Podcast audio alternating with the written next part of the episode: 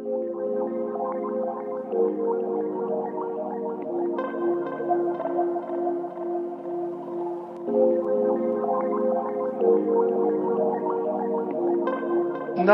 maison brûle. Et nous regardons ailleurs. Bienvenue dans Présage, des idées pour nourrir l'esprit et remettre radicalement en question l'état de notre monde. Je suis Alexia Soyeux et aujourd'hui je reçois Nora Boisouni. Nora Boisouni est journaliste passionnée par l'alimentation et ce qu'elle dit de nous. Son deuxième ouvrage Stexisme vient de paraître aux éditions Nourriture Fut. Elle y étudie l'alimentation au prisme des stéréotypes de genre, car en matière de nourriture, les injonctions sont partout et imprègnent l'ensemble de nos sociétés et de nos comportements. Aujourd'hui, quand on regarde les aliments qui sont connotés masculins et les aliments connotés féminins, on retrouve exactement la dichotomie des humeurs et donc des stéréotypes de genre selon des gars qui sont amenés au IVe siècle avant notre ère. Depuis l'Antiquité jusqu'au marketing agroalimentaire contemporain, en passant par les repas de famille, des règles tacites, des mythes et des constructions culturelles structurent la façon différenciée dont les hommes et les femmes s'alimentent, renforçant ainsi les stéréotypes sexistes. Pourquoi le végétarisme est-il perçu comme une alimentation non virile? Pourquoi le yaourt est-il un produit associé au féminin? Pourquoi certains hommes préfèrent-ils mettre leur santé et leur vie en danger plutôt que de renoncer à la viande? La viande s'échelle symboliquement parce que justement c'est l'aliment par excellence qui illustre la domination de l'être humain sur la nature, donc sur les animaux qui peuplent la planète, et donc a fortiori de l'homme avec un petit h sur tout le reste. Aborder l'alimentation par le genre permet également de croiser la question écologique, car elle est le premier levier en moyenne sur lequel agir pour réduire son empreinte. Avec Nora, nous avons parlé de pensée magique, de publicité, de viande, de yaourt et de pourquoi chausser les lunettes du genre redonne de la liberté et du pouvoir.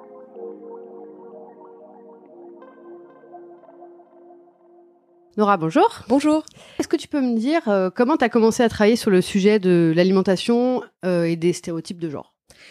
Sur ce sujet euh, précisément, euh, j'ai vraiment commencé à travailler dessus quand on est venu me chercher. Non, en fait, ça m'intéressait beaucoup déjà. Euh, je constatais, comme beaucoup, que bah, il y avait plus de chefs que de chefs, que c'est mm. les femmes qui faisaient à manger à la maison et que c'est les hommes qui faisaient la bouffe prestigieuse pour laquelle on, on les rémunérait. Et puis un jour, j'ai reçu un mail de d'Antonin, donc le coéditeur de chez Nourriture Fu avec Anne. Il disait voilà, avec Anne, on, on te lit, on suit ce que moi j'écris aussi sur les séries, sur la pop culture et sur le genre, et on voit que la bouffe t'intéresse. Et donc nous, on a une idée, on a le sujet. Ce serait un livre sur le sexisme dans l'alimentation. Et on aimerait bien en discuter, voir si ça t'intéresse d'écrire un livre. Donc déjà, évidemment, syndrome de l'impostrice. Mhm. Je me suis dit, mais ils se sont trompés de mail. c'est pas, moi, j'écris pas des livres en fait. Donc j'ai ouvert un Word j'ai commencé à gratter des trucs et je me suis retrouvée avec je sais pas combien de pages. Et je me suis dit ouais d'accord en fait j'ai vraiment des trucs à dire sur le sujet et j'ai envie de dire des trucs sur le sujet. Et tu travaillais pas déjà sur le sujet de ben, je travaillais sur la bouffe? mais en fait c'est difficile euh, en France euh, on n'a pas du tout une tradition de parler de la bouffe d'un point de vue sociétal quoi. C'est quand même très anglo-américain euh, comme comme tradition. en France les gens qui parlent de bouffe à qui on la question, voilà, c'est des recettes, des critiques culinaires, des critiques de resto, des portraits de chefs ou bien euh, des, reportages, voilà, voilà, sur on va voir la nana qui a des poireaux dans le Larzac ou qui fait de la mangue en Côte d'Armor, quoi. Donc, euh, ce qui est très cool parce qu'il faut valoriser ces gens, mais euh, c'est tout. Et donc, y a, et puis il y a très peu de politique, surtout en France, on n'aime pas trop mélanger ça. C'est vulgaire de parler d'argent, de parler de genre, etc. Et on est très en retard sur toutes les studies, quelles qu'elles soient, les race studies, les gender studies. Enfin, tu vois, c'est un truc, on est un peu genre, ouh là là, non, quand même, on peut en parler, tout est naturel. Hmm. Et, et, donc je travaillais sur ces questions-là, mais c'était dur de les vendre. Et donc on s'est rencontrés. Et donc voilà, donc j'ai écrit le premier, donc féminisme, quand le sexisme passe à table, où je m'intéresse euh, au, au, côté systémique euh, de, du sexisme à toutes les étapes en fait euh, de l'alimentation, de tous les secteurs. Donc de l'agriculture à la transformation de, de, des produits agricoles, la vente sur les marchés, etc., à la conservation, à la cuisine domestique versus la cuisine en restaurant, mmh. puis aussi les injonctions alimentaires à la minceur, etc., la grossophobie. Euh, et puis le dogme carniste, euh, qui me semblait intéressant à, à, aborder de façon volontairement un peu provoque, sur les liens entre donc sexisme et carnisme. Et voilà, donc le premier c'était en 2017, c'était ça. Et le deuxième, j'ai eu, c'est moi qui l'ai proposé, parce que quand euh, j'ai eu la chance d'avoir énormément de presse pour le premier, j'étais complètement, je m'attendais vraiment pas à ça. Mais c'est là que je me suis rendu compte que c'était un sujet que personne n'abordait du point de vue du genre, en fait, mm. la bouffe. En fait, c'est tellement évident que on se dit mais comment ça se fait qu'il n'y avait pas de Bah en fait, on n'y pense pas. Et comme je dis, euh, ben la bouffe, on, on a l'impression de manger sans y penser, alors qu'en fait on y pense tout le temps. Et moi j'ai envie qu'on y pense un peu plus et qu'on et comme tout, comme en fait les, toutes les studies quelles qu'elles soient et les gender studies en, en premier lieu, c'est une manière de réfléchir et de, comme on dit, le mot déconstruire c'est de déconstruire ces comportements qu'on imagine ou dont on est convaincu qu'ils sont innés, naturels, que ça a toujours été comme ça, que ce sera toujours comme ça, ou de constater des choses qui nous semblent normales ou qu'on ne voit même plus tellement le sexisme est ancré euh, partout, et de dire mais attends pourquoi est-ce que au resto il se passe ça quand une meuf commande une salade ou quand une meuf commande un steak euh, un steak euh, saignant? Et donc avec le premier, j'ai été invitée à des, des, conférences, des tables rondes, des trucs, et notamment à une journée d'études à la Sorbonne Nouvelle qui s'appelait Porn Food et Food Porn. Et je me suis dit au lieu de lire encore un, bout de mon livre et de parler des mêmes trucs, je vais faire un truc qui n'a rien à voir et je vais élargir un peu le champ de la recherche et je vais sélectionner un corpus de publicité alimentaire pour montrer comment les femmes sont montrées dans les publicités alimentaires. Donc c'était, tu vois, c'est bah l'objet de mon deuxième livre. À cette conférence-là, il y avait un prof de AgroParisTech, l'école d'ingénieurs euh, agro à Paris, qui était venu avec des élèves et qui m'a invité en 2019 pour donner une matinée de cours à AgroParisTech devant des élèves en dernière nutrition. Et j'ai refait un corpus étoffé, mis à jour et tout. Donc des années 80 jusqu'à aujourd'hui pour montrer comment les femmes étaient représentées dans ces pubs pour la bouffe, comment les hommes ne le sont quasiment pas et ils le sont différemment en tout cas. Et, et là je me suis dit, hmm, mais dis donc, dans ton premier livre, t'as pas du tout, à part quand je parlais quand même des injonctions à la minceur, mais mm. euh, et des marques, j'avais pas du tout parlé des régimes genrés en fait, de comment les femmes mangent et comment les hommes mangent. Et bah c'était tout trouvé quoi. sont représentés. Ouais, représentés, en train de manger et, et justement comment ça influe sur euh, ce qu'on pense aimer naturellement et euh, les femmes elles aiment le sucré et les salades et les hommes ils aiment, les patates et les steaks tu vois mm. d'où ça sort ce stéréotype est-ce que ça se vérifie euh, vraiment dans les études de consommation alimentaire individuelle et c'est pas parce qu'elle se vérifie que c'est parce que c'est biologique elle se vérifie parce que bah il y a les stéréotypes qui qui jouent beaucoup là-dessus et le marketing en fait partie ouais. Donc l'histoire des stéréotypes de genre ça remonte à l'antiquité bah en fait, ouais. Euh, et la dichotomie, euh, bah, c'est ça, qui, qui fonde plein d'autres choses. Qui fonde le patriarcat, le sexisme et la binarité, euh, la binarité qu'il y a dans ce monde aujourd'hui. Avec d'un côté. Avec bah, d'un côté les hommes euh, qui monolithiquement ont une identité euh, caractérisée par la, le, la force physique, euh, l'autorité, euh, l'autonomie, etc. Les femmes qui seraient euh, la, rationalité, les femmes qui mm. seraient sensibles, irrationnelles et tout. Et en fait, ça, aujourd'hui, voilà, c'est pas difficile. Hein, tu demandes à quelqu'un, c'est quoi être une femme, c'est quoi être un homme, c'est quoi les, les, clichés, on te dit ça. Mm. Mais d'où ça sort en fait? Eh ben, je me suis rendu compte en lisant que ça remonte à l'Antiquité. En tout cas, c'est les traces qu'on trouve de bah, cette histoire de la misogynie, quoi. Euh, puisque bah, c'est de la misogynie, hein, c'est pas que du sexisme. Hein, c'est mm. comment est-ce qu'on a théorisé l'infériorité des femmes sur les hommes dans cette hiérarchie euh, des, des, des, genres. On le trouve dans des écrits euh, de philosophes et de médecins, Galien, Hippocrate, Aristote, qui prétendent que pour plein de raisons, il y en a que j'ai pas mis dans le livre parce que c'est très long, mais souvent pour des raisons de Aristote, il, écrit des choses sur le, la façon dont un rapport sexuel se passe et qu'un homme ça éjacule, enfin un homme cisgenre ça éjacule et qu'une femme cisgenre euh, ça reçoit, tu vois. Donc le côté actif-passif, il est déjà là-dedans et, et, et ces côtés actifs-passifs et euh, en, somme ces mots-là en soi ils ont pas de hiérarchie, mais c'est des gens qui accolent au mot passif euh, un truc moralement qui est moins bien que l'actif. Mm. Et euh, après ça, on a euh, la théorie des humeurs, euh, donc de l'antiquité, dans l'antiquité grecque, de Hippocrate et Galien, comme quoi notre, c'est pour ça qu'on est aujourd'hui être de bonne ou de mauvaise humeur, ça vient de là, selon laquelle, aujourd'hui, attention, cette théorie, on sait que c'est complètement du bullshit. À l'époque, ils pensaient que c'est scientifique, ça ne l'est pas du tout, hein, je le rappelle, que notre corps est régulé par des humeurs, par quatre humeurs, le sang, la bile, la lymphe, etc. Et que s'il y a une de ces humeurs qui est pas très bien équilibrée, bah on n'est pas bien, on est malade. Euh, et toutes ces humeurs, elles ont des caractéristiques à coller, donc chaud, froid et sec et humide.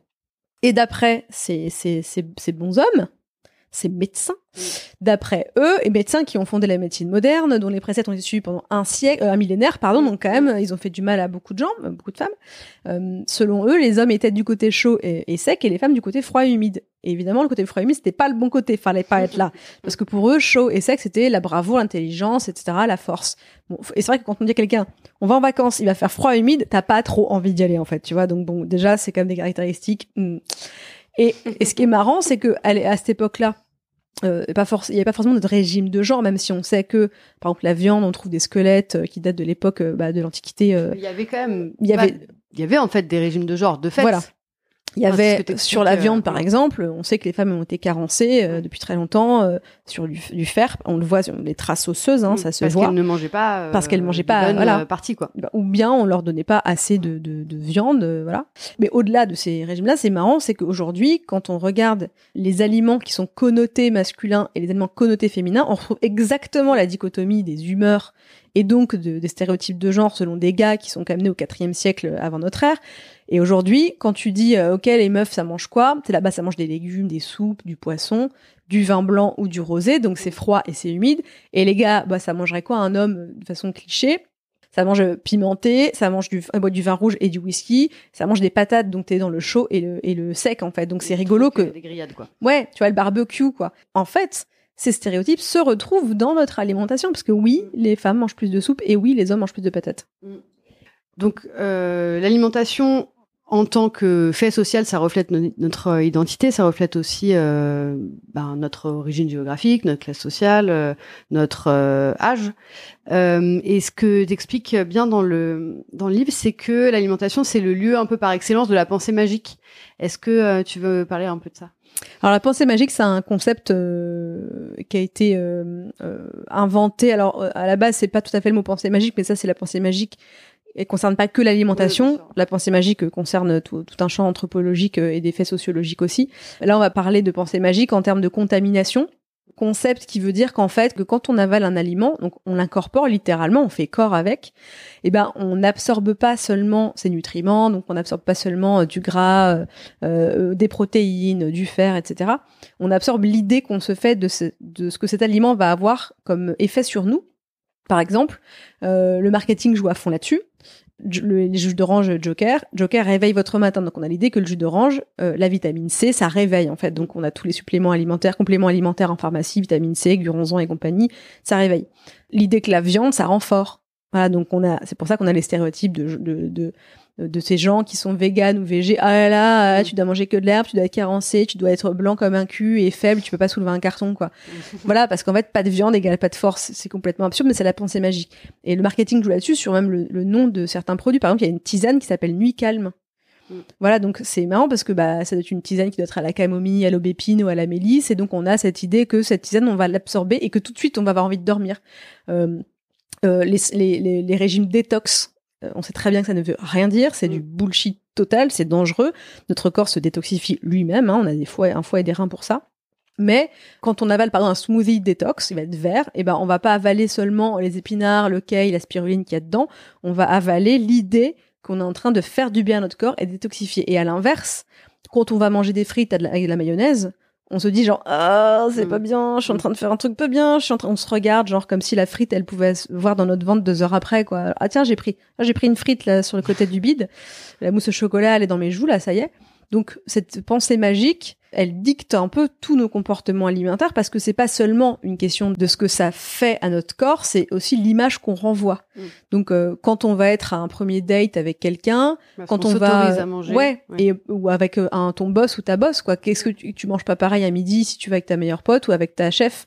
Tu vas pas prendre d'alcool parce que tu vas dire je vais te dire n'importe quoi puis je vais passer pour l'alcoolique de service qui boit le midi Euh, je vais prendre un truc qui se mange avec les mains parce que c'est quand même pas très classe de manger devant ma boss avec les mains Euh, peut-être que je vais prendre un truc un peu cher pour faire genre euh, voilà je suis un peu sophistiqué ou bien au contraire ça dépend qui est ta boss si c'est quelqu'un qui est euh, végétarienne super nature et tout tu vas pas l'emmener dans un 3 étoiles où il y a que des pièces de gibier enfin Mm. donc c'est cette pensée magique, elle, est, elle, elle joue sur tout ce qu'on fait euh, parce que c'est ce qu'on montre. C'est pour ça que je, je, je précise tout le temps que le genre c'est pas quelque chose de figé déjà, mais c'est quelque chose qu'on fait et on le performe tout le temps.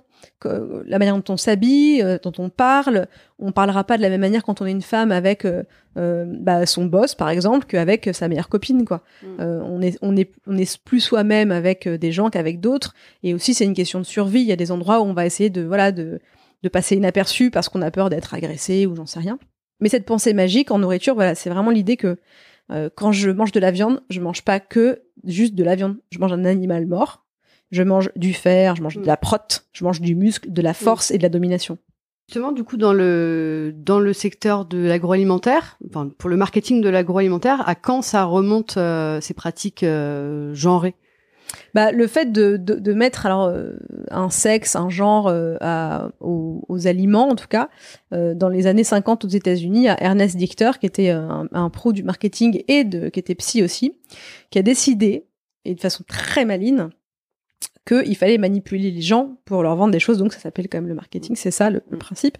et lui s'est dit, ok, en fait, il faut qu'on arrête de penser que l'acte d'achat est irrationnel. On va le rationaliser et pour faire ça, on va euh, prendre l'inconscient des gens par euh, le, on va tirer sur le fil de l'inconscient des gens et on va se dire qu'est-ce que les gens vont acheter pour se sentir plus quelque chose, plus riche, plus beau, plus homme, plus femme, plus classe, plus chic, plus voilà. Donc qu'est-ce que tu veux montrer? Donc on a commencé à genrer les aliments pour que les gens se sentent encore plus euh, féminines ou masculins. Mm. Euh, et ça remonte à, à cette époque-là et c'est très intéressant. Lui, enfin, moi j'ai découvert ça en écrivant mon livre. C'est fascinant ce que ce que ce gars-là a théorisé euh, et de ce que de ce qu'il a vraiment créé le marketing moderne et manipulé les inconscients de chacun et chacune pour guider l'acte d'achat, même plus le guider pour euh, au-delà de guider, c'est pour te c'est pour que tu crois que tu as fait ça parce que tu avais envie d'acheter ça, mais en fait t'as pas du, enfin non, en fait, il y a quelqu'un qui a appuyé sur un bouton dans ton cerveau et qui a joué sur les, les stéréotypes qui ont cours ou les clichés dans ta culture précisément ici, parce qu'on vend pas de la même manière un produit euh, à Paris ou à Tokyo, mm. euh, donc euh, les pubs sont pas les mêmes, les codes culturels sont pas les mêmes, donc c'est on adapte on adapte les codes culturels du marketing à l'endroit où tu veux vendre. Pas qu'il parfois il y a des trucs qui ne marchent pas du tout mm. euh, dans certains pays parce que ça ne correspond pas du tout à ce que bah, l'idée de la virilité dans ce pays-là ou de la féminité. Ou même en France, euh, des annonceurs français qui vont se planter complètement sur une cible ou qui vont faire un truc super sexiste et donc là c'est bad buzz garanti parce que juste ils n'ont pas compris qu'on était en 2021 et qu'il y a des choses qui ne marchent plus et que le sexe par exemple ne fait plus vendre.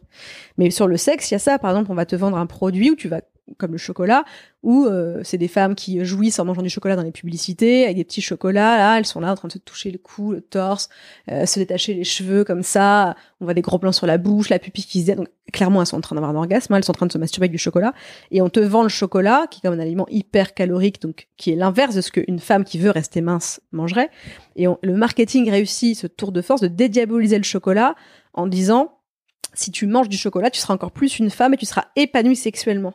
Et là, il y a le truc de la pensée magique, plus de ce marketing genré qui est chocolat plus femme égale. Ouais, alors c'est pas un truc qui est facile à leur vendre parce que c'est quand même du gras et du sucre en fait, mm. puis on n'arrête pas de leur dire qu'il faut pas grossir. Mais là, on va leur vendre du cul. Et pas du cul avec quelqu'un, du cul toute seule. Donc elles vont se faire kiffer toute seule. Donc c'est un moment à soi. Mais quand on fait ça, on les rappelle à l'ordre. Donc on leur dit laissez-vous tenter, succomber à la tentation. Donc on leur dit que c'est pas bien ce qu'elles font. Mm. Mais ça c'est spécifique euh, à certaines à certains produits. Mais en fait, ce qui est, euh, ce qui est hallucinant quand tu détailles euh, tout ce, toutes ces publicités, c'est qu'on se dit c'est quand même tellement grossier en fait. C'est extrêmement grossier et pourtant, euh, enfin voilà, quand on regarde la télé, c'est encore ça qui se passe et on n'y va quand même pas avec le dos de la cuillère quoi. Ça t'a pas étonné en, en, bah, en étudiant un peu Moi, j'adore la télé la pub, c'est un truc que j'ai grandi avec. J'adore décrypter les pubs, euh, notamment alimentaires. Euh, puis ça m'énerve beaucoup, surtout. Ça me, tu j'ai pas bon pour mon foie. Et euh, sur les pubs alimentaires, j'ai vu l'évolution. Alors c'est beaucoup moins grossier qu'avant. Euh, le chocolat, ça reste une, un truc, il ne change pas. Pour le coup, les glaces et le chocolat, c'est toujours la même chose. Même Parce si que tu disais que c'était, on est en 2021 et les pubs étaient pas forcément sexistes, mais bon, quand même.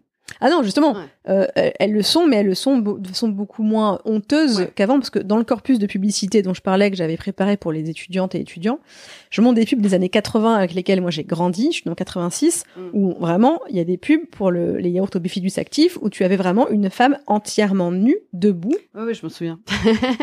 et où la caméra descend sur ses seins, pas le problème, sur son ventre, et là tu dis, mais non, ils vont pas. Là, elle se tourne, mm. et donc on voit son cul, mais genre, elle est vraiment nue.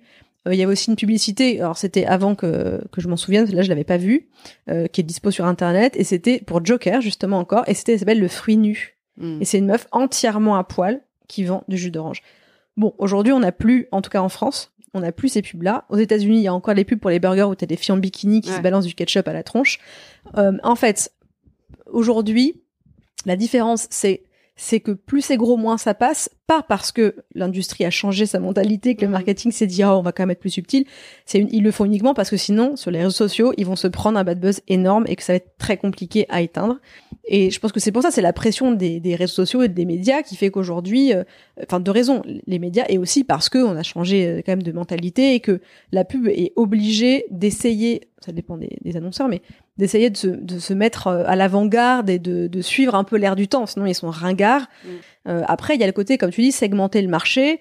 Bah, euh, c'est ce qui se passe aussi pour les fast-food parce qu'ils voient très bien que c'est les garçons qui vont principalement, alors pas tous les fast-food, hein, parce que c'est quand même plutôt mixte, mais euh, c'est drôle d'ailleurs de voir qu'ils veulent attirer encore plus les garçons puisque c'est une cible qui, on va penser, qui est privilégiée pour les, les grandes chaînes comme Burger King, Mm. McDo ou Quick. Euh, j'ai pas j'ai pas les chiffres récents donc je m'avancerai pas là-dessus mais euh, il y a quelques années moi en, en parlant de ça avec des gens qui, qui connaissent un petit peu ces choses-là m'avaient dit que c'était plutôt mixte euh, mais que c'était les trucs comme les tacos là aujourd'hui qui sont complètement, Ouais, complètement masculins. voilà mais donc c'est drôle qu'ils insistent encore plus sur on va euh, appeler des garçons à venir encore plus chez Burger King. Mais pourquoi? Parce que une fille chez Burger King elle va penser à son à sa ligne aussi. Je dis pas que toutes les femmes sont pareilles heureusement non. Mais on nous apprend qu'il faut faire attention et qu'on va prendre un burger avec une salade à côté pas des frites quoi. Mm. et évidemment qu'on va se faire plaisir qu'on va aller manger un burger avec des grosses frites et c'est cool. Mais ils savent très bien que c'est pas leur cœur de cible en fait les femmes et qu'elles vont venir pour se faire un kiff mais elles vont pas y aller tous les jours comme des garçons peuvent y aller tous les jours quoi Tu parles aussi de contamination genrée dans le marketing. Est-ce Ça, j'adore. peux- ouais. Est-ce que tu peux expliquer ce Mais que c'est c'était un tel kiff d'écrire ce livre parce Ouais. que j'ai découvert tellement de concepts marketing. Ouais. Moi, j'y connaissais rien. La contamination, genre, c'est génial. Enfin, c'est génial. non, mais c'est trop bien parce qu'en fait, quand tu découvres ces trucs-là, tu fais Ah, ah, mais c'est pour ça, d'accord, j'ai bien compris. Donc, on parlait de segmenter le marché. Donc, euh, aller draguer des gens qui ne vont pas consommer ton produit pour les faire acheter euh, et pour élargir ta, ta cible. Et ben, la contamination genrée, c'est ça, c'est c'est quand on a constaté que il y a des produits qui sont tellement genrés féminins, enfin connotés en tout cas féminin ou connotés masculin, parce qu'un produit n'est pas genré euh, en soi. Mm. Euh, c'est le marketing qui le rend euh, féminin ou masculin. Que l'autre, donc mettons, un produit est tellement connoté féminin que les hommes ne l'achètent pas Mm. Pour aucune raison valable en fait. Donc le yaourt, par exemple, c'est ça. Euh, donc il y a des yaourts évidemment entre guillemets mixtes. euh, je parle des paniers Yoplait souvent parce que c'est un bon exemple. C'est pas des yaourts qui sont marketés pour être bons pour la ligne, la sais pas quoi. C'est pas des yaourts marketés avec des taux de protéines où tu peux casser des briques à main nue après en avoir mangé deux. Donc c'est, euh, mais le yaourt, on le sait, les femmes en mangent plus que les hommes qui mangent plus de crème dessert par exemple. Donc il y a des yaourts pour hommes. Et j'ai découvert qu'en France, on a un, parce que moi je me dis c'est un truc américain, j'avais vu des pubs américaines pour ce que les médias américains ont appelé le brogurt, Mm. donc les yaourts de bro, les yaourts de mec, de bonhomme. Mm. Et Ma- en France, mammouth. Ouais, alors, le mammouth, ça, le truc néo-zélandais. Non, mais c'est dingue parce que je sais pas si t'as vu, mais euh, il y a des packaging pour euh, quand ils en faisaient, parce qu'ils en font plus des yaourts mammouth, ils font des, des, des produits protéinés, des cafés glacés et tout. Mhm. Mais quand ils faisaient les leurs yaourts, les packaging, c'est des pots de peinture. Ouais. non, mais vraiment, C'est- c'est. euh, bah c'est pas très subtil quoi. Alors, euh, de toute façon, t'appelais mammouth, euh, t'es pas très subtil, tu viens un peu avec des gros Donc sabots. mammouth c'est donc c'était un yaourt. C'était une euh, marque néo-zélandaise Ouais. qui vendait des yaourts pour hommes et vraiment marketé pour hommes. Mais surtout le discours, enfin c'était vraiment écrit pour hommes. Tu vois, c'était pas genre on fait semblant que parce que là en France on a High Pro euh, de Danone qui dit c'est pour les sportifs avec des packaging anthracite euh, en, en grosse écriture gras avec écrit 15 grammes de protéines. Bon, tu vois, on sait très bien qui y vise. C'est le même marketing. Mais Mammoth était vraiment euh, avec une identité fantasmée euh, préhistorique, genre nous les hommes avant. euh, on faisait, tu vois, on, on allait chasser le mammouth à la main nue, on faisait du, du, du feu. Aujourd'hui, on nettoie la gouttière, on fait la vaisselle. Genre, tu vois, c'est bah, c'est le truc très émourien de, de la dévirilisation de la société, de la féminisation des hommes. Donc, on peut pas manger un yaourt normal parce que sinon, on se gonzessifie. Donc, on va manger un yaourt de mec. Donc, on fait des yaourts de mec dans des trucs qui ressemblent vraiment des pots de peinture. Euh, le meilleur exemple, euh, parce que les yaourts, tout le monde l'a pas forcément vu, ces yaourts genrés, euh, virilisés là. Mais le meilleur exemple qu'on voit tous et toutes tout le temps, c'est les produits d'hygiène corporelle. Genre les déodorants Axe. Mm. Vous prenez un déodorant euh, Sanex, donc pour meufs, soi-disant, comme s'il y avait des trucs pour meufs, où les meufs s'embrassent les aisselles, euh, elles sont dans une espèce de, voile blanc comme ça pour montrer que c'est super, enfin c'est super gracieux, elles sont danseuses de ballet, bref. Et les mecs, c'est Axe, donc c'est en plus Axe, non seulement tu sens bon, et en plus tu chopes des meufs, donc c'est encore le truc en plus hyper hétéronormatif, euh, avec démonstration de virilité, et avec des, des parfums genre euh, avec du bois, euh, enfin tu vois, genre les hommes se lavent avec du bois en fait, quoi, genre santal, cèdre, avec des planches, on se avec des planches et on s'en fout. Ah, ça gratte, c'est pas grave, on est des bonhommes, on a la peau dure et pas douce comme les femmes. Tu vois, mais tu vois, c'est pareil. Les, les hommes, en fait, quand tu leur vends du gel douche, il est énergisant, euh, tu vois, il s'appelle genre, limite, il s'appelle libido, tu vois, voilà. Alors que les femmes, c'est douceur, euh, euh, bien-être, voilà. Donc les hommes, on marque. Et voilà, tu vois, c'est vraiment ça.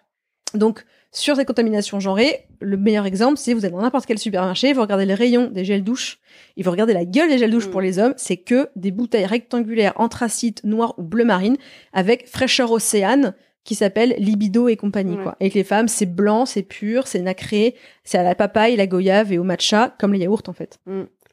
Et donc oui, donc c'est valable pour l'hygiène, mais aussi pour l'alimentaire, pour l'alcool, euh, pour le, bah les, les voilà les cocktails au rosé. Euh, ouais, rosé pamplemousse, euh, les, les les alcools forts, l'alcool blanc aromatisé, la vodka avec des arômes dedans. Donc là, l'exemple que je donne, c'est Bacardi qui avait lancé une une ligne. En plus, elle s'appelle Spa, quoi, des vodkas Spa. T'es là, vous, vous, vous foutez de la... Et là, pour le coup, très bon exemple d'un truc qui va trop loin. Mm bad buzz énorme quand il y a moi on me l'a envoyé le communiqué de presse que c'est un communiqué américain et toute ma twittosphère euh, des journalistes américaines et des féministes américaines était en mode vous c'est une enfin, qu'est-ce que quoi? Parce que non seulement c'est ça s'appelle vodka spa mais en plus il y a moins d'alcool dedans. Alors moi quand je bois de la vodka j'ai envie d'être bourré en fait. J'ai pas envie tu vois d'être là genre hm, de l'alcool sans alcool c'est vraiment génial ça coûte beaucoup plus cher en plus.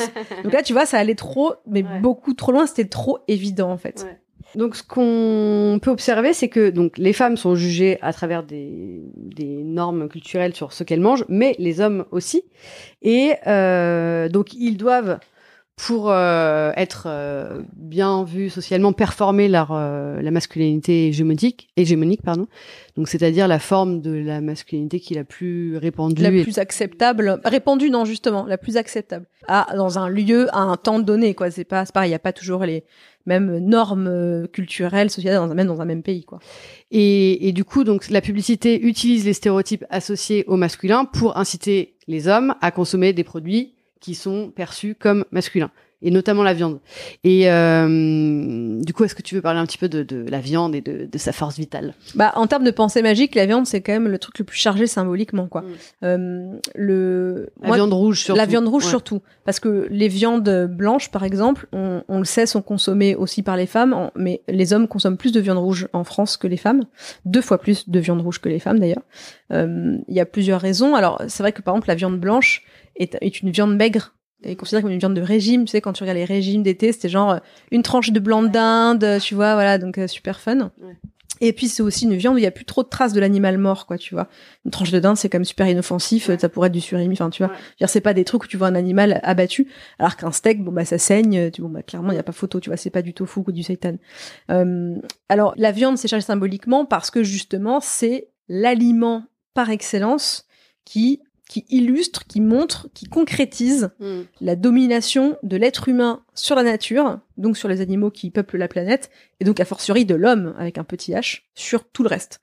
Euh, et c'est encore une fois de la pensée magique parce qu'en absorbant, en mangeant un animal mort, tu absorberais, donc tu absorbes son sang par exemple évidemment, hmm. et donc tu absorberais à travers ça une force, sa puissance, bon, l'animal, tu vois. Hmm. Donc la viande, c'est une manière de d'affirmer ou de réaffirmer sa domination euh, et sa place dans la hiérarchie de la société très binaire qui est homme euh, au-dessus de femme, au-dessus d'animaux, au-dessus de plantes quoi. Mm. donc sur la viande, moi je voulais montrer dans ce livre que tout le monde est victime des injonctions de la société, des injonctions de genre, les femmes comme les hommes et que les hommes sont qui deviennent végétariens ou véganes sont très mal perçus comme ayant fait sécession du groupe homme, donc n'étant plus vraiment un homme ni vraiment une femme, hmm. mais quand même c'est un régime de gonzesse, donc euh, t'es plus trop un vrai mec si tu manges du tofu quoi. Ouais, tu dis que les hommes végétariens sont perçus comme euh, déclassés en fait, déconsidérés par rapport à, la masculinité. Euh, ouais, ils sont subalternes.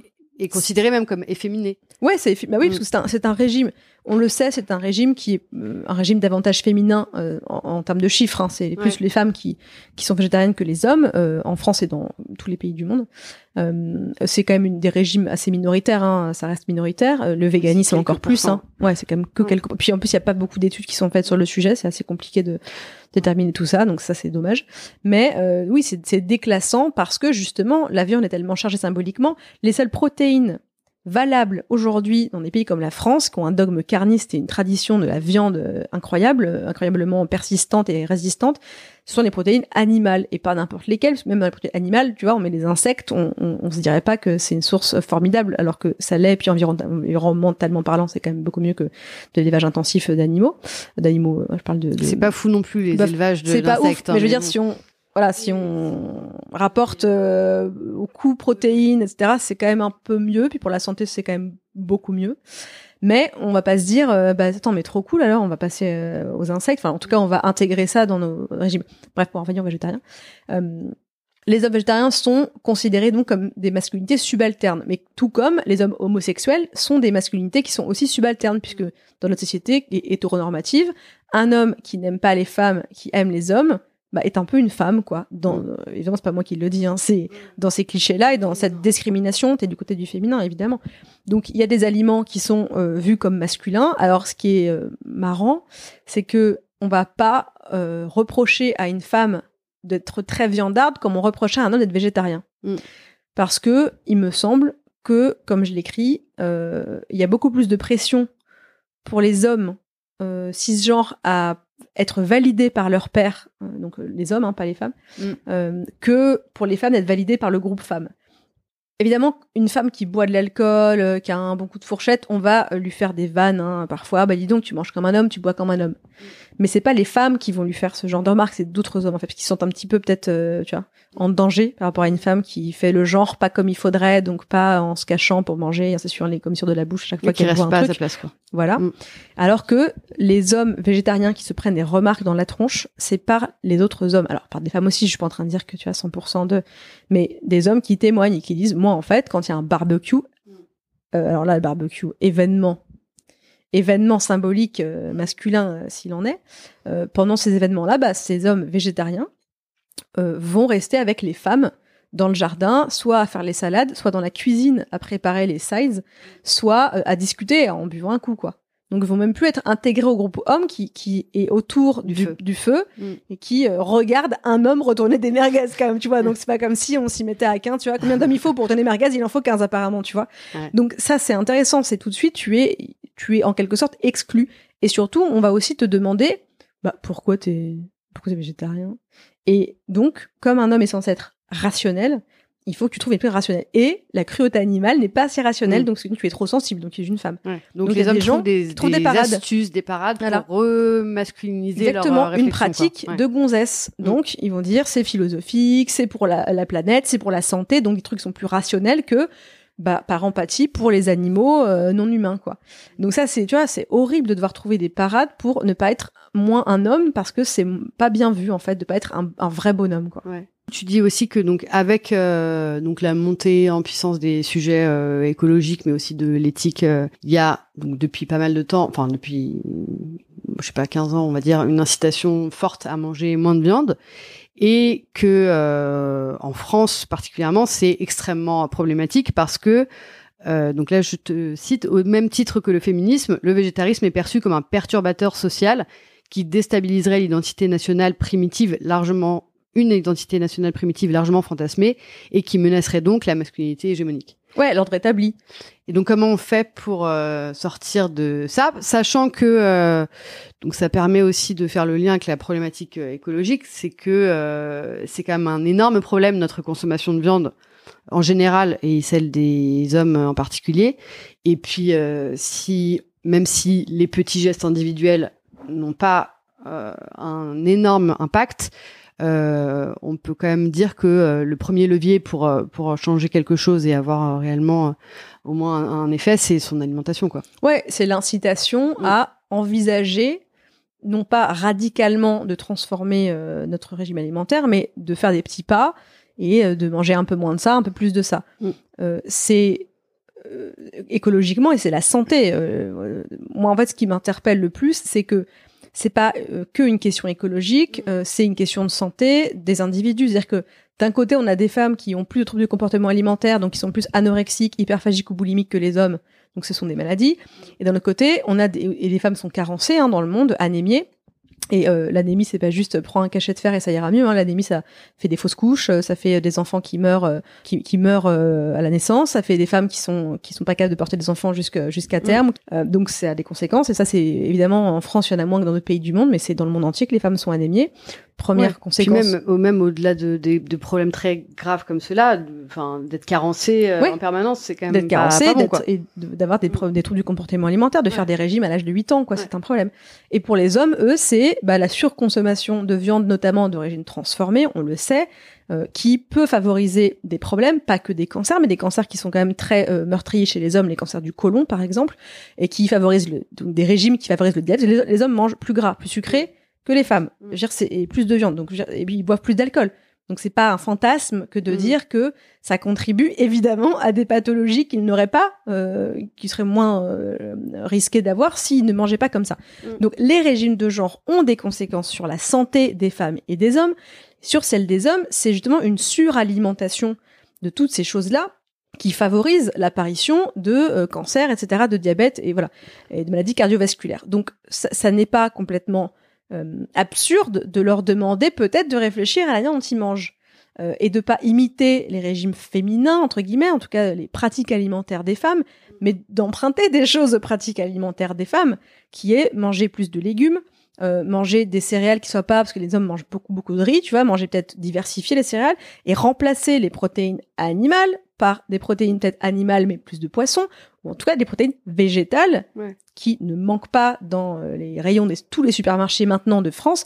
Mm. Et moi quand j'ai découvert comment on pouvait cuisiner le seitan, le tofu, j'étais là mm. mais c'est incroyable en fait. Mais mm. mais un nouveau monde s'ouvre à moi.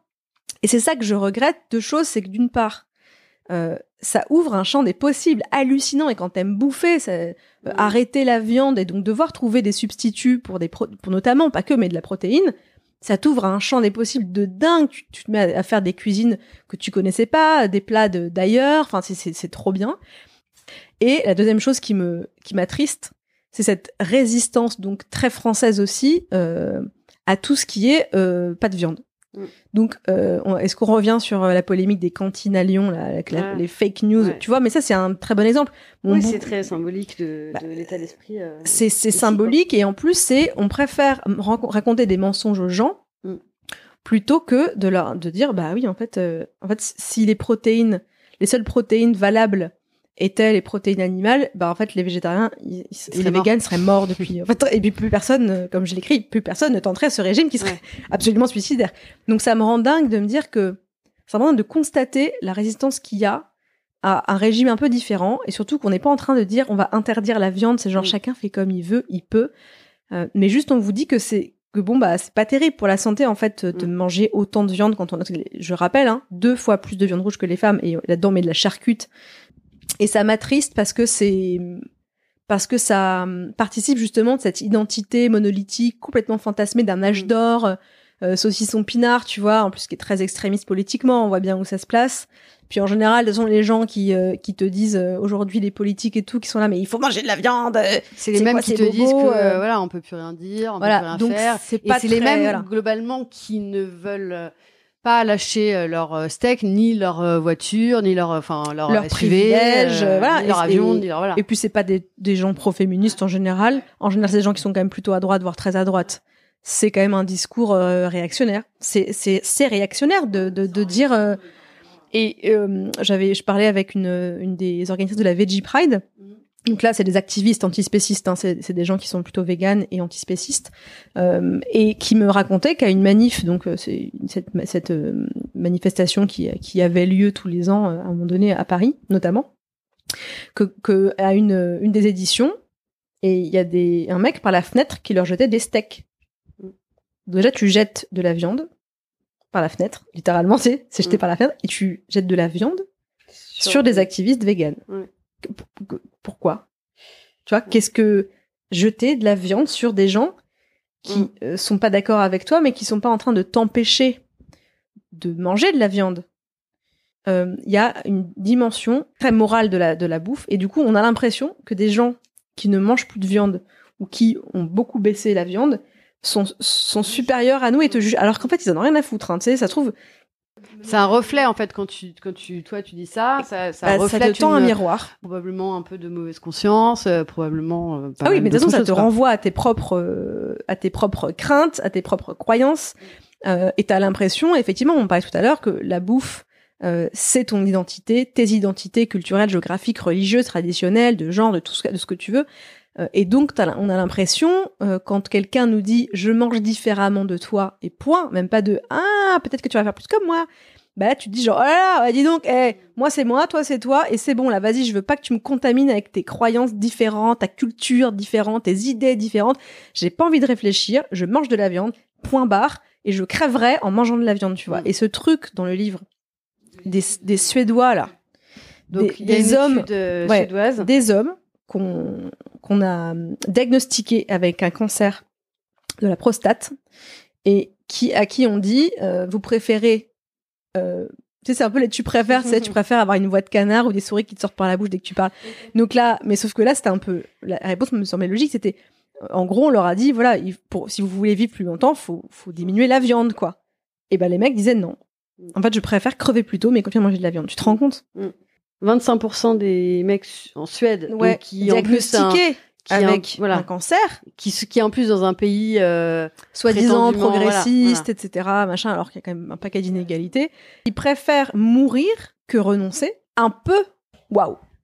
Il y a eu plein de super euh, couvertures médiatiques de ton livre. Il y a eu quand même aussi pas mal de réactions assez euh, violentes, comme un peu toujours euh, quand on parle de genre.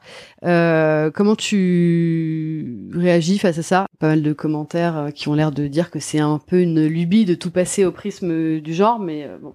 Ça m'inspire que hum, je trouve ça triste de ne pas chercher à déconstruire ces comportements et ou à écouter ou à lire les gens qui te disent euh, tout ce que tu penses, enfin une grosse partie, parce qu'il n'y a pas tout évidemment, une grosse partie de ce que tu es convaincu, euh, persuadé d'être euh, inné, d'être naturel, d'être biologiquement comme ça, et c'est comme ça, et ça a toujours été comme ça. caractère, quoi. Voilà, Mm, ou d'être bah non, mais moi, bah, je suis un homme, donc les hommes, ça aime ça. Mm.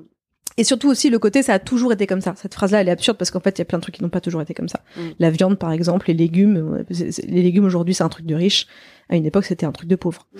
Euh, je trouve ça très triste de réagir comme ça, c'est-à-dire de, de me dire euh, non mais genre euh, c'est sexiste, genre euh, la bouffe. J'ai jamais dit que la bouffe avait un genre. En fait, de toute façon, c'est juste des gens qui ne lisent même pas l'interview, la vidéo, ou le... enfin tu vois, ils ont ils ont rien à foutre. C'est triste parce qu'en fait, déconstruire. Alors oui, c'est facile de vivre dans une ignorance euh, bienheureuse, bé- béate, euh, parce que oui, bah oui, c'est facile de pas regarder les infos et de pas se dire que le monde s'écroule. Moi, je suis assez pessimiste. hein. Que le monde s'écroule, qu'on a un, un- un mec accusé de viol euh, en ministre de l'Intérieur, par exemple. Enfin, tu vois, de voir que c'est quand même la merde en fait, hein, globalement. Les ressources s'épuisent, bon, Euh, mais les fachos s'épuisent pas eux, euh, contrairement à l'eau. Et, et de voir que des gens qui préfèrent à la fois être dans cette cette ignorance béate, mais être persuadés aussi que tout est tout est inné, euh, tout est naturel. Alors que moi, je leur dis, et on est beaucoup hein, à leur dire, quand t'es féministe par exemple, à dire mais euh, en fait, moi, je te redonne de la liberté. Mm. Je, te donne, je te redonne du libre arbitre. Je te dis, c'est pas parce que t'es un homme que tu dois te forcer à bouffer de la viande quand il y a un barbecue. Mm. C'est pas parce que t'es un homme qu'il faut que tu tapes du poing sur la table alors que c'est pas ta personnalité, qu'en fait t'es quelqu'un qui déteste le conflit et qui est pas du tout autoritaire et voilà. C'est pas parce que t'es un homme qu'il faut que tu laisses ta meuf faire le ménage parce qu'elle a pas le gène de l'aspirateur. Mm. Donc, oui, tu prends tes responsabilités en fait quand tu te déconstruis, tu te rends compte que t'as des comportements qui peuvent être problématiques ou bien que t'as agi toute ta vie comme ça et qu'en fait c'est complètement débile parce que ça n'a aucun sens d'agir Mm. comme ça, que t'as fait du mal à des gens, etc. Donc oui, c'est euh, c'est euh, avec euh, des grands pouvoirs viennent de grandes responsabilités, tu vois. Et pour moi, se déconstruire, c'est un super pouvoir qu'on fait. Tu vois, tu dis, oh, waouh, c'est Mm. génial. Je trouve ça vraiment, c'est il y a un côté super pouvoir de se dire, oh, maintenant je vois tout. Et vraiment, tu enfiles des lunettes du genre et tu vois tout au rayon X et tu Mm. vois tous les pubs, les comportements, les trucs, les couleurs, les machins. Et je trouve ça trop bien. Alors du coup, oui, c'est dur parce qu'il faut revoir un peu toute ta vie à ce prisme-là. Mais je, mais je trouve ça triste des gens qui préfèrent vivre dans une espèce de cage, de carcan que, que en fait, euh, que la société, euh, en étant sexiste, raciste, homophobe, etc., capitaliste, euh, construit tous les jours et, et surtout perpétue plus que construit. Mm. Et donc ces gens-là se disent ah ouais, ok la meuf non mais vas-y. En plus c'est pas juste je ne suis pas d'accord avec vous. C'est, euh, enfin, je le dis, hein, c'est Mm. des sales putes, ferme ta gueule, Mm. va chier. euh, ah bah, elle se fait, elle se victimise toujours les féministes. Euh, tout est sexiste, bah retourne dans ta grotte. Enfin bref, euh, voilà, euh, va, va. bon, puis des menaces de mort aussi, évidemment, des menaces de viol, sinon ce serait pas drôle. Mm. Donc c'est toute cette résistance haineuse et agressive, euh, ça fait du mal, hein, évidemment. Je vais pas faire semblant. euh, mais depuis quatre ans, depuis depuis, depuis mon premier livre, euh, j'ai subi des, des raids, euh, des, des gros raids hein, euh, de cyberharcèlement, des menaces de viol, de mort et tout, des insultes en pagaille. Tout- toutes les semaines, hein, je bloque des gens. hein, là, c'est clair. hein. C'est du- dur d'être optimiste Mm. parce que surtout quand ces gens-là sont très jeunes. Parce que moi on me dit euh, oui mais Nora, euh, euh, les jeunes ça a acheté la phrase mais les jeunes ça change Mm. comme pour le climat tu vois. Mm. Les jeunes oui mais quels jeunes combien de jeunes c'est une blague ou quoi Euh, Quand tu vois la, la- le- la surconsommation sur Instagram, euh, les appels à la surconsommation, comment tu veux me faire croire que les jeunes, qui est une catégorie qui n'existe pas comme les femmes ou les hommes, tu vois. Euh, et donc aujourd'hui, euh, quand je vois que oui, les gens qui euh, m'insultent quand je fais une vidéo sur Combini sont le public de Combini, donc sont des gens qui sont relativement jeunes, voire très jeunes, Mm. Parce que tu cliques sur leur profil, tu vois quel âge ils ont tout de suite, hein, et que je vois que c'est ces ces gens-là en fait qui me qui me disent sale pute, ferme ta gueule, on en a marre de vous entendre les féministes, va crever et tout. Hmm, Oui, c'est pas très réjouissant. c'est pas très réjouissant, non. Du coup, donc c'est ma dernière question, comment euh, donc avec tout ce qu'on a dit avant et tout ce qui va mal dans ce monde, comment t'arrives à cultiver la joie? Je cultive la joie en mangeant, en mangeant. Non mais en en, cuisinant en vrai, en cuisinant. Bah ouais, en fait, si tu te fais plaisir, tu fais plaisir aux autres aussi, euh, en mangeant avec des copains, des copines, tout seul devant la téloche. Euh, là, en, en allant au resto, en ayant, j'ai le privilège de pouvoir y aller. C'est une chance. Euh, je cultive la joie en, je sais pas comment, je dis, en, jou- en jouant à des jeux vidéo pendant des heures qui sont, tu vois, qui me permettent de, en vrai, hein, j'en parlais à, à une amie l'autre jour et je lui disais, mais tu vois, j'ai encore reçu un essai euh, féministe, je reçois plein, j'ai la chance, euh, voilà, on m'envoie des essais Mm. féministes, des romans féministes et tout. Bon, c'est dur parce que ça me rappelle le, le boulot, en fait, donc Mm. t'es tout le temps en train de lire des trucs là-dessus et c'est violent psychologiquement, c'est dur d'essayer de s'extirper de ça. Donc ouais, en fait, jouer à des jeux vidéo comme Stardew Valley, c'est mon, mon escapism, tu vois, je m'échappe Ouais. avec ces trucs-là parce qu'en fait, ou alors euh, je me mets euh, à lire, euh, j'aime beaucoup la SF. Et euh, je me mets alors pas de la SF euh, en mode dystopie totale, Ouais, affreuse, euh, effondrement, euh, plus de 20, tu vois, genre ça, ça me met dans des états pas possibles, je dors pas. Ça me, vraiment, ça me fait déprimer. Donc des, des trucs, euh, des trucs un peu plus joyeux, tu vois, de la fantaisie, des trucs. Mais j'adore la, j'adore la hard SF aussi, quoi. Mais il faut, faut, vraiment que ça se passe dans un futur très très très très très très, très lointain et que j'ai pas l'impression que dans cinq ans ça peut se passer Mm. Parce que j'en ai eu beaucoup à une époque ça. Des dystopies euh, comme ça. Et ça me ça me mettait dans un état vraiment ça me j'étais hyper mais j'étais hyper mal. Mm. donc euh, voilà je je- j'essaye de m'échapper avec la fiction. Des fictions qui ne parlent pas de violence faite aux femmes. Des fictions qui ne parlent pas d'effondrement de notre société. Ou alors qui en parlent d'un- d'une manière euh, plus joyeuse tu vois. Merci beaucoup. merci Merci beaucoup à Nora pour notre conversation et merci à vous toutes et tous pour votre écoute et votre soutien. Pour soutenir Présage, la meilleure façon est de mettre 5 étoiles sur iTunes et de laisser un commentaire. Ça permet aux autres personnes de découvrir le podcast plus facilement. Présage est un podcast indépendant. Le générique est un extrait du morceau L'eau de Sabrina Bellawell mixé par Paloma Colombe. À très vite.